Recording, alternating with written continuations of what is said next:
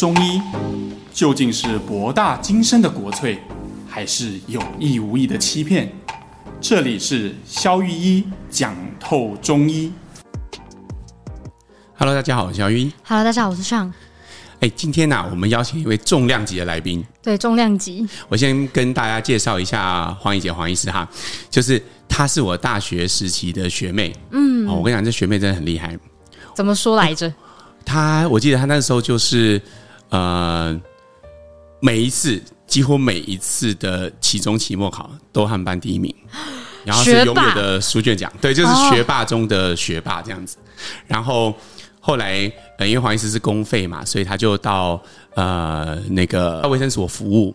那因为等于你受国家七年教育，你就要还七年，七年，哇，所以他在卫生所待了七年。可是正常人七年一到，他就会离开嘛。对，但他没有选择离开，他又选择继续留下来好几年。哦，因为我有跟他谈过，他真的很喜欢这份工作。嗯，对。然后，可是他最近又很酷，就是他就是做了一个很大的。职涯转折哦，所以他去了新的地方。对，嗯，这个是我们今天要跟大家聊的主题啦。就他现在的专业是专门帮人减重的教练。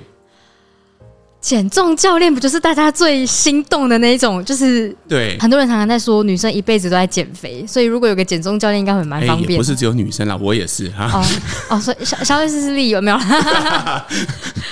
所以，其实我就是因为知道他这段经历，我就觉得真的蛮好奇的，就是诶，为什么他会有这么大的转变？然后到底是什么样的魔力让他对这个东西这么的呃来劲？然后我听到他讲这些呃如何让人用健康的饮食方法来改善健康的时候，我觉得那个真的是蛮动人的，所以我特别邀请他来跟呃听众分享这一段。欢迎黄以洁黄医师。好，各位听众大家早安，我是黄医师。黄医师好。其实我们不见得是早上上，有可能是下午。好，那就各位听众好。我觉得刚刚听到那个什么减重教练，就是直接心动哎、欸，就是到底这个减重法它的就是它的核心重点是什么？可以厉害到就是说我靠吃就就可以。变瘦吗？因为大家最最痛苦就是运动啊，运动真的太难维持了。是我我啦，我这种人太懒了。那他到底就是他中间那个加一加一？对对对，他那个中间的核心到底是什么？呃，OK，其实一般来说讲到减重。大家不外乎想到就是少吃多动嘛，哦，可能就是要节食，可能要去运动。可是其实就像刚刚上提到的，那运动这个东西，它并不是大家都那么的喜爱。嗯、那于是乎，很多人一开始为了减重，可能很有雄心壮志，我每天都要去跑操场十圈之类的。对，对，但是久了之后呢，就无法坚持。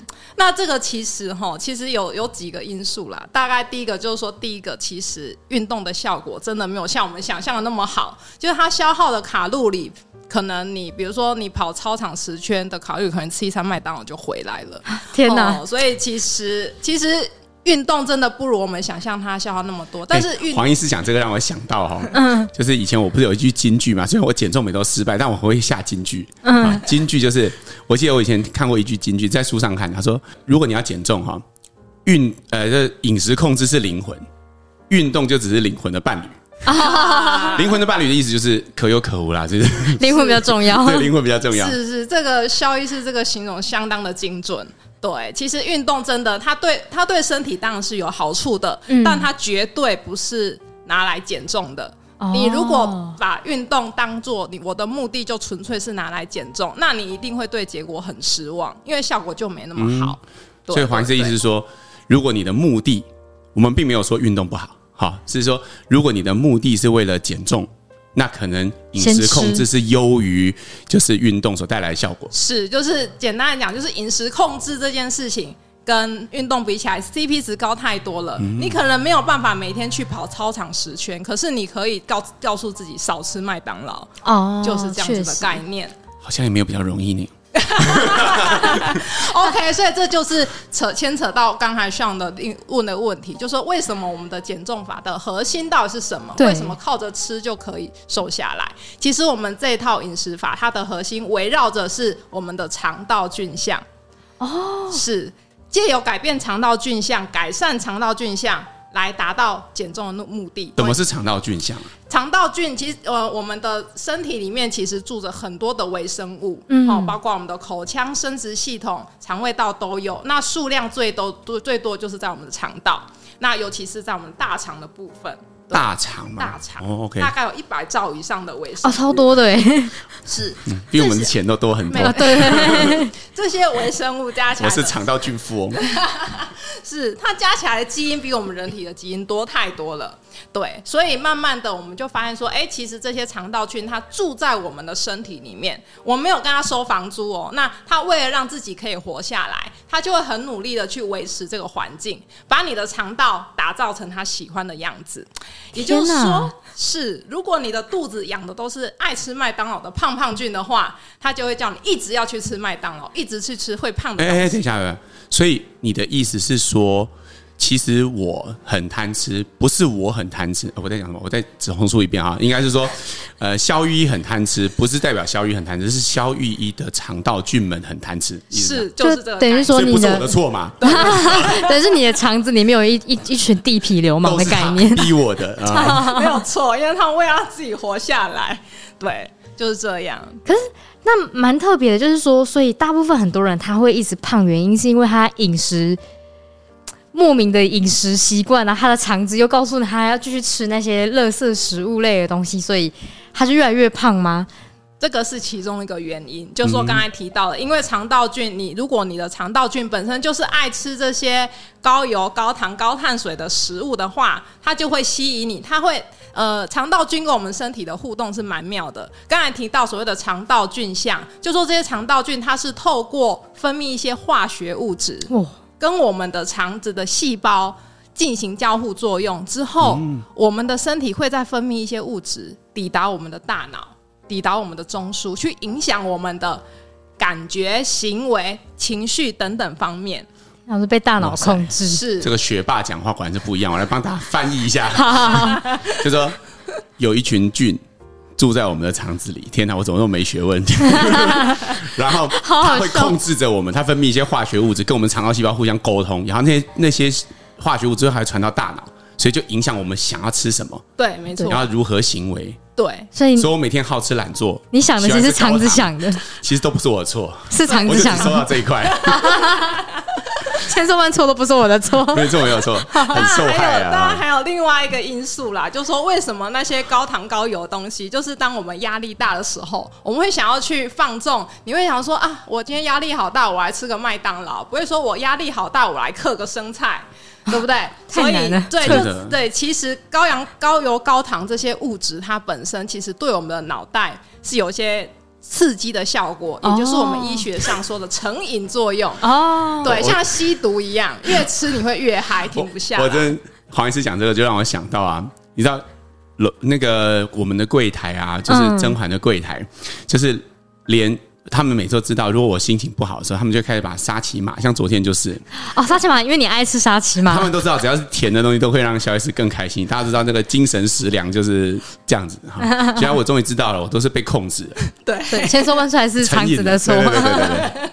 今天听众，如果你只收到一则讯息，我希望就这一则，你胖不是你的错。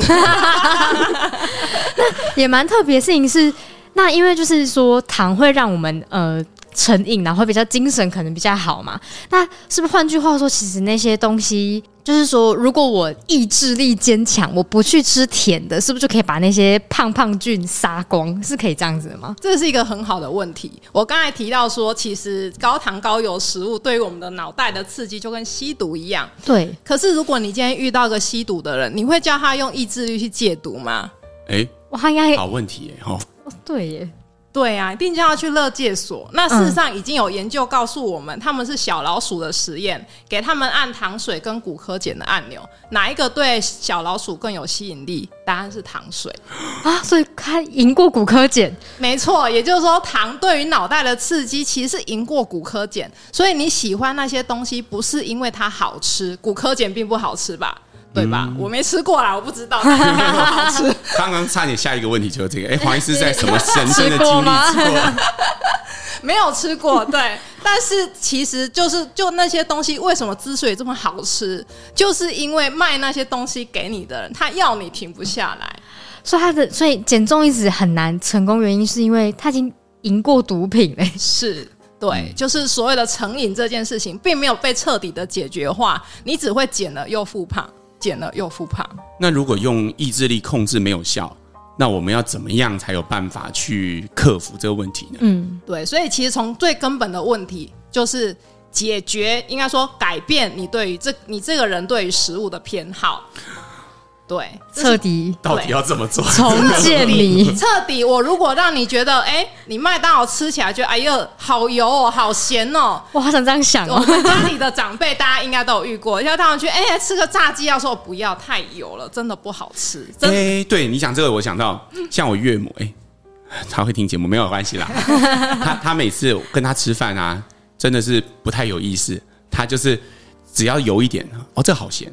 嗯，这个好油是，然后哦，这个炸鸡要去皮，哇，身体一定很健康。哎、欸，对，他还蛮健康的。然后你知道他就是他健康有一点点，他的这个体脂率啊，身材都保持的很好。可是我是觉得他真的就像黄医师讲，他是认真不喜欢这些食物，他并不是刻意。嗯，就你要塞给他这些，我觉得是我的精神食粮的东西，我好意把我的精神食粮分给他。但是他都不买账，他 他觉得那东西就是对他来讲是无效的。嗯，是是怎么样才能进入这样的状态？黄医师，其实关键就在肠道菌。对，刚才提到的，你之所以爱吃麦当劳，不是你的错，是你的肠道菌爱吃。那我只要想办法把你这些爱吃麦当劳的菌，把它给饿死，然后把你那些爱吃健康食物的肠道菌，把它越养越多。你的口味就会改变，哦、你就会变成一个吃麦当劳也觉得好咸、好油、好腻的人。来，告诉我们第一步要怎么做？Step one。对，其实就是先给大家一个概念，大家都觉得说，那我要养好菌，第一个想到就是，那我吃益生菌到底有没有效？哦，对，对，这是很多学员会问的房间，那么多益生菌，那我拿益生菌来吃吃吃，这样是不是就可以减肥？然后跟大家说，其实益生菌吃进去。百分之七八十都从大便出来，所以有吃等于没吃。为什么他们活不下来？啊，他们活不下来，因为其实它是没有办法在我们肠道进行定植，也定植就是住下来的意思，哦，就是没有办法。它过客，它只是个过客。所以有很多妈妈可能有这样的经验，就是哎，小朋友便便便便不顺，我去买个益生菌给他吃，哎，有吃的时候有效哦，可是没吃的时候就没效了。嗯，对耶，应该有不少人有这样的经验。嗯、对，所以我们的这套饮食法的核心概念，不是要给你很多的益生菌。而是你的肠道里面，其实不管是好菌坏菌，它都有种子在里面的。种子对，即使你现在是个体脂五十趴的胖子，嗯，你的肠道菌其实还是有瘦子菌，只是它变现在变成濒临危险的生物。哦，少数族群的概念。对，少数族群，那胖胖菌变成你现在肠道的优势菌虫。优势菌虫。对，所以我们就是透过。环境的改变，我们开始给予大量好菌喜欢吃的东西啊、呃，支持好菌这个族群去繁衍，越长越多，越长越多。那好俊喜欢吃的东西，刚好就是胖胖俊最讨厌的东西。那好俊喜欢吃什么？对，这个问题很棒。好俊他喜欢的是，你不要自肥好不好？很想知道。然后节目下去之后直接买来吃。好俊他喜欢的东西有两大特色，一个是高蛋白。哦，高蛋白质。嗯、第二个是高纤维。事实上，这些呃会让我们变瘦、促进我们代谢的好菌，它就是以我们的呃肠道的纤维质为生的。纤维质这东西，人体是没有办法直接利用它的，所以经过小、经过胃、经过小肠，它不会被吸收。哦，好，就会全部到大肠去，就变成了这些好菌的快乐天堂。于是我们要做的事情就是帮这些营好菌营造一个属于他们的欢乐天堂。Oh. 那这些好菌在这个很欢乐情况就一直长一直长，然后那些原本优势的胖胖菌，他们没有东西可以吃了，就饿死，他们就只能饿死了。对，也就是我们在做的事情。哎、欸，我我觉得这个蛮新的观念呢，因为以前在我们在学校的时候学的东西，其实纤维质对。呃，就像黄医师讲，它其实是不能被人体吸收的，所以我们就觉得它其实就是一个构成大便的骨架而已，所以它可能唯一的功能其实就是为了要让大便有成型这样啊。但所以呃，我们认为它就是这样的东西，所以什么时候会补高纤？就说如果你排便不顺的话，就高纤啊、水分、油脂什么。但我觉得黄医师讲这个是，哎，你不喜欢，你没办法吸收，可是人家菌，人家好好菌喜欢，对，人家瘦瘦菌喜欢，哦。我觉得这很有趣。嗯、那什么纤维都可以吗？还是有什么特定的纤维会比较有效呢？呃，基本上像比如说像呃我们在临床上给我们学员使用的蛋白粉里面会添加，比如说菊苣纤维哦，菊菊苣纤维，菊苣纤维这个东西其实大家如果有在喝就是某些厂牌的呃高纤豆浆的话，可以稍微看一下营养标示，或是像说像一一些标榜有油切功能的茶饮。它的添添加的纤维，大家可以仔细去看一下，很多就是所谓的菊苣纤维。那因为这个东西它已经被实证证实说，就是它对于所谓的减少吸收、促进代谢是有帮助的。哦，对。那其实，在很多的肠道菌研究也发现说，哎，我们的肠道好菌利用分解这个纤维作为它的食物原料，嗯、对，会产生很多的一些呃呃酸类的，我们刚才就是我们讲化学物质。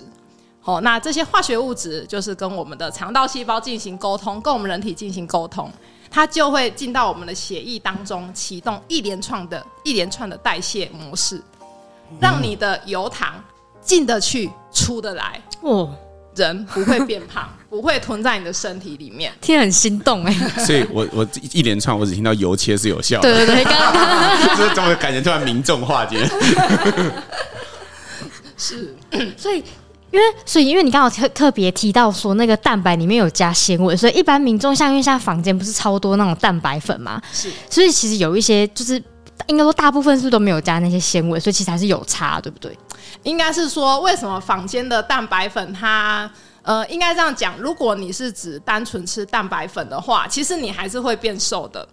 因为其实光靠用高蛋白去就是呃取代你原本的高碳高碳水，它其实原本就是有一个热量所谓的热量比例的概念。嗯嗯、你吃的东西热量下来的，又或者说其实身体它利用蛋白质本身就是需要耗能的。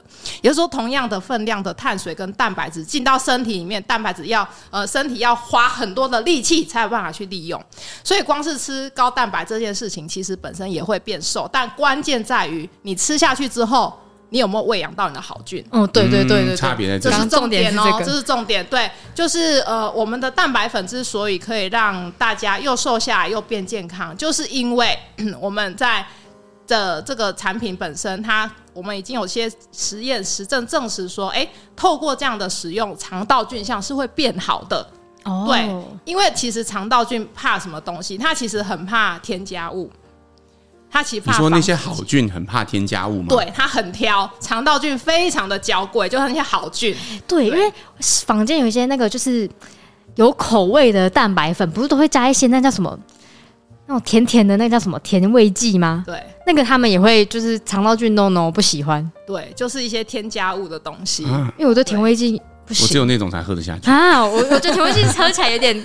有点西药感，就怪怪的香草味啊，巧克力啊 什么的。对对对对，因为其实仿千的蛋白粉，它就是为了口感嘛，为了好喝这件事情，于是它就得添加这些东西进去。但其实这些东西是肠道好菌它不喜欢的。所以就是说，你喝了这些蛋白粉，你还是会变瘦哦。但是你的菌相是变好是变坏？坦白说，我们并不知道。但我还蛮好奇，就刚提到变瘦，所以像它变瘦的重点是在变瘦体重，还是现在很也也有一个新的概念是在瘦体脂？就到底减重是要减哪一个比较重要？对，就是这是另外一个，就是大家对于减重这件事，我觉得迷失啦。就是尤其很多的美眉，就是会追求体重计的数字。对，对即使来到已经来到我的门诊了，她还会跟我讨价还价，说：“哎，黄医师。”我的目标就五十公斤吗？我想要四开头，哎，可不可以四十六？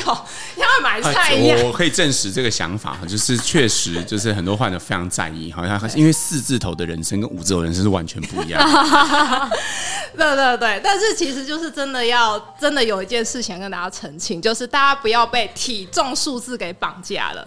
对，其实重点不是体重，重点是体脂率。嗯、对，当我们呃。我们的我们这套减重的概念，我们追求的是在保留最多的肌肉组织的状态下，嗯，单纯的减掉你的纯脂肪，也就是只把你的油给铲掉。哦、我们只产油不产肉，为什么呢？因为你这个肉其实是决定你将来会不会复胖的关键之一。嗯，怎么说？为什么会不会复胖？对，看这个一公斤同样的体同样重量的脂肪跟肌肉。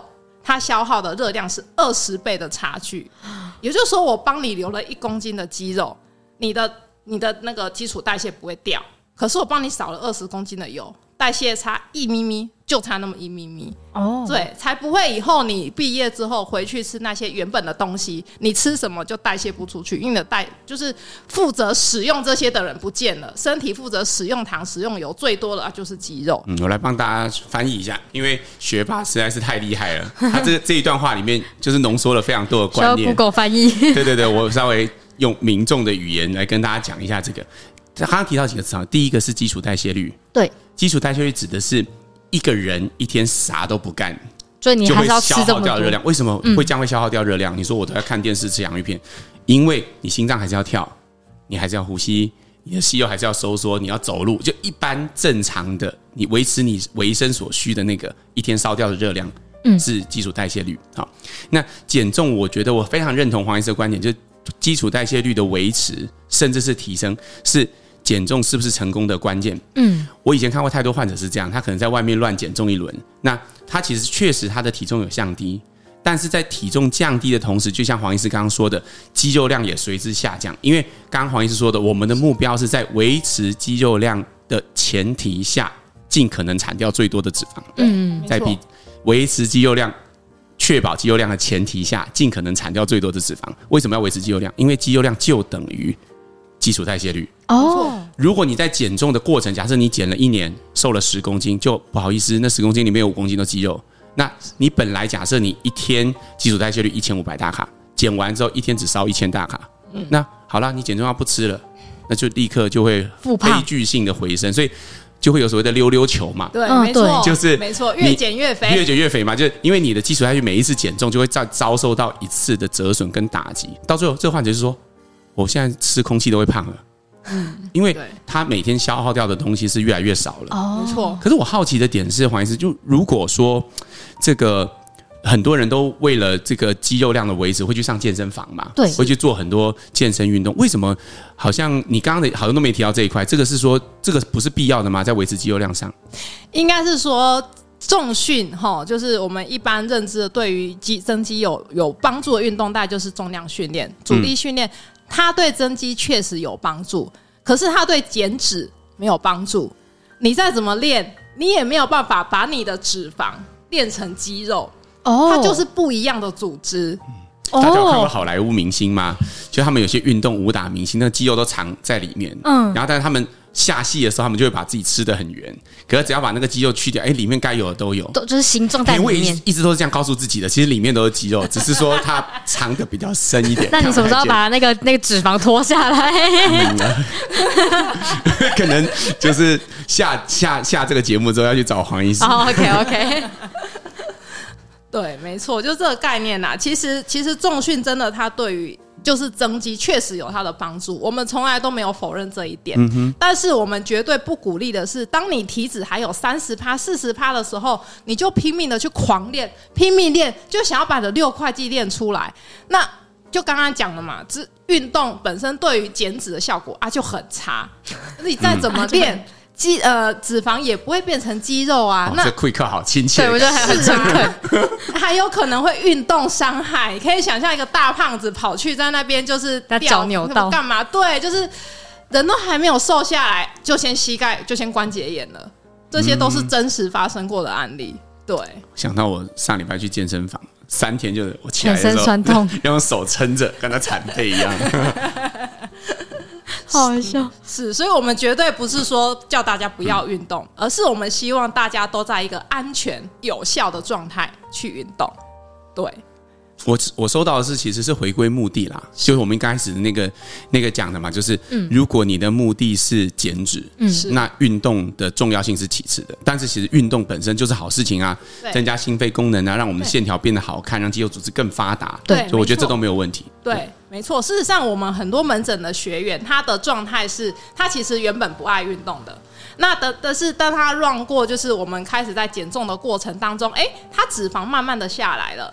哎，他的肌肉线条开始有点若隐若现的时候，他突然对重训发生了兴趣。哎、欸，我想要我的体态更好看，我想要看我的马甲线、人鱼线可不可以跑出来。于是他就带着这样期待，很开心的去运动、去重训。那他的期待是他要练出这个东西。那就会是有效，而且他在这个过程他是很开心的，他没有压力，因为他已经瘦下来了。我知道我追求是让我的线条更好看，嗯，用这样的带着这样的心情跟目的去运动，跟那种逼自己在跑步机上面一个大差蛮多的，对，就在那边跑了不要死，好有画面哦，对，就是这种感觉是差很多。我们希望大家是这样的状态去运动，对，对。我刚刚听到黄医师提到说是学员，就是为什么会特别提，就是称。我们我们诊所是患者，医生跟患者嘛。对对对对对。为什么你们会比较用学员这个字啊？是因为在我们的就是在我们的观点，我们其实是把所有的就是呃，对于就是追求健康或是追求更瘦的这些，就是大家们都视为我们的 partner，都是我们的伙伴。那大家因为有这样的需求，所以我们一起在这边，我们聚在一起。那我们的角色就是像刚才肖姐，我们是教练，我们提供他们方法，提供他们协助，并且在这一路上的过程当中，因为减重总是会碰到很多的高低起伏、卡关挫折，对，非常需要心理上的支持啊。是，不管是心理上还是专业意见上的支持，我想这些都是我们的减重学员非常的需要，所以我们自己用学员来。称呼他们，是因为我们希望让他们感觉我们是在一起的。哦，我们哦永远是一个团队的概念，不管这条路有多难，就相信我们，我们就是陪着你走下去。对，黄医师刚刚分享这段让我想到哈，因为我最近呃，可能听众也知道了哈，就我们我就是不是在上一个教练的课程嘛？然后我就在想到哈，他怎么样定义呃教练跟老师或顾问的不同？哦，好，他说这个呃，如果我们用两个，就是有如果用一个维度来区分哈，大概就是一个是比较主动的，一个是比较被动的。就是你想想看，学校老师就是不管你想听或者不想听，他都会主动想要把他那一堂课要教的东西教给你嘛，因为这是有课纲的，对吧？到了期中考之前，数学该考到哪里，你该会因式分解，他就要教你，不管你想听或不想听。嗯，但是黄医师他们的模式是教练模式，就是你有着一个目标，你不是病人，你没有病。就像我胖，但是我没有错，对吧？你的重点是这个吧？但是目的上是，目的上是，呃，你有这个目标，那教练的工作就是协助你达成这个目标。因为你看，在这个过程里面，我们怎么吃，我们身体肠道菌怎么运作，就像个系统一样，最后出来的结果是不是真的能够达到我们刚刚讲的，在一定的肌肉量维持的情况下，尽可能产掉更多的肉。诶，如果结果不如预期，这时候专业的意见会给你反馈，这就是教练的工作。是，对，去修正每一个过程中，诶，你可能哪边要再高一点，哪边要再低一点，好，你怎么都要再少吃一点。诶，其实你吃的太少了，你这样会把你的肌肉饿死。嗯嗯，就中间不管怎么样的修正，其实这些都是专业。没错，嗯，没错。我们上健身房会找教练，那为什么我们减重的时候，我们反而会自己就是想要靠自己的力量，还要自己想？嗯嗯，我也蛮好奇，说就是黄医师一开始就是怎么会从就是就刚刚听你分享，觉得你很热情，就是对这件事情就是哎，对我跟你讲哦，黄医师其实他私底下是一个非常 客气，跟就是非常就是以前我们。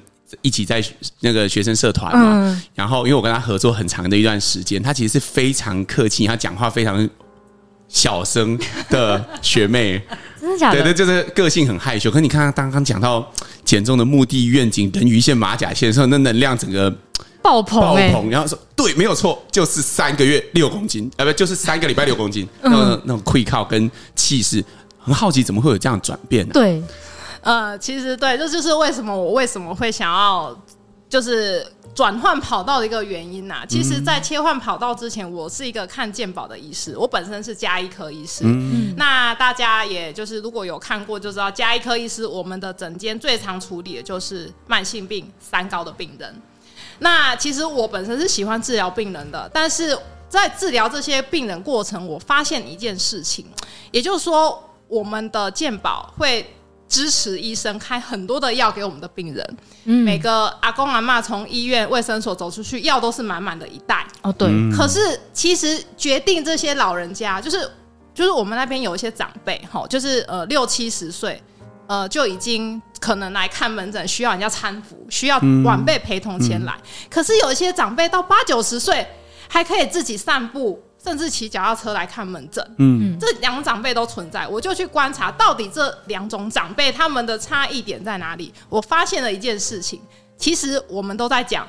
任何医学上的准则都告诉我们在药物治疗之前，一定要先请病人做生活形态的调整。嗯，也就是说，饮食控制、运动控制。那这些能够活到八九十岁，都还有很好的体能表现，甚至说不会失能，还可以自己出来看病的这些长辈，大部分都很注重自己的生活形态。他吃的很健康，他也会让自己维持固定的运动习惯。所以他们的他们的结果会长这样。那那些觉得说啊，运动好麻烦，觉得控制饮食太累了，反正医生有开药给我吃就好了，我就乖乖吃医生的药就没有问题的那些人，通常再怎么吃药都还是会有问题。